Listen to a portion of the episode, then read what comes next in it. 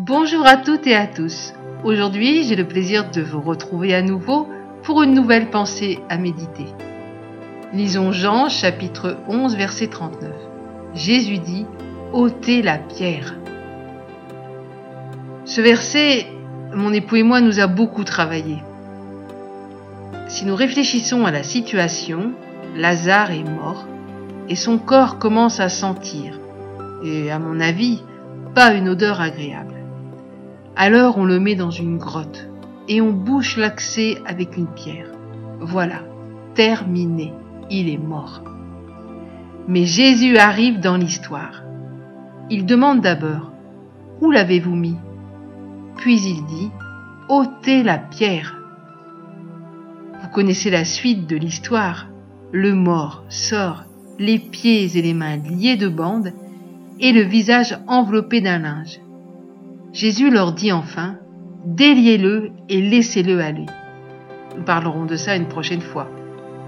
Aussi, si nous réfléchissons à ce passage des Écritures, ce n'est bien évidemment pas une pierre qui empêchait Jésus d'agir. Jésus aurait pu d'un mot faire bouger la pierre, mais non, il a dit ôtez la pierre. Tirons-en une réflexion pour notre vie. D'abord, cette pierre posée sur nous peut être celle du légalisme, du jugement, de la critique des autres.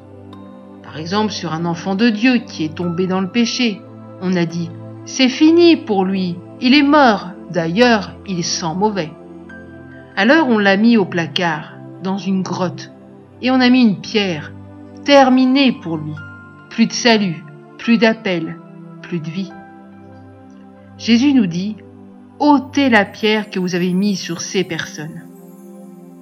Cette pierre peut être aussi celle de l'incrédulité. Il y a une situation dans ta vie qui est difficile. Cela sent mauvais, cela fait souffrir. Alors, tu as mis une pierre à l'intérieur de ton cœur pour ne plus voir cette situation, pensant que Dieu ne pourra pas intervenir.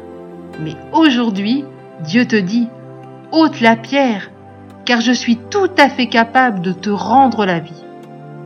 Devenons, mes amis, des auteurs de pierre, O-T-E-U-R-S, et non des auteurs de pierre, A-U-T-E-U-R-S. Je laisse cela à votre réflexion et vous souhaite une excellente journée. N'hésitez pas à nous écrire, vous connaissez l'adresse www.mfpg.be. À très bientôt. Au revoir.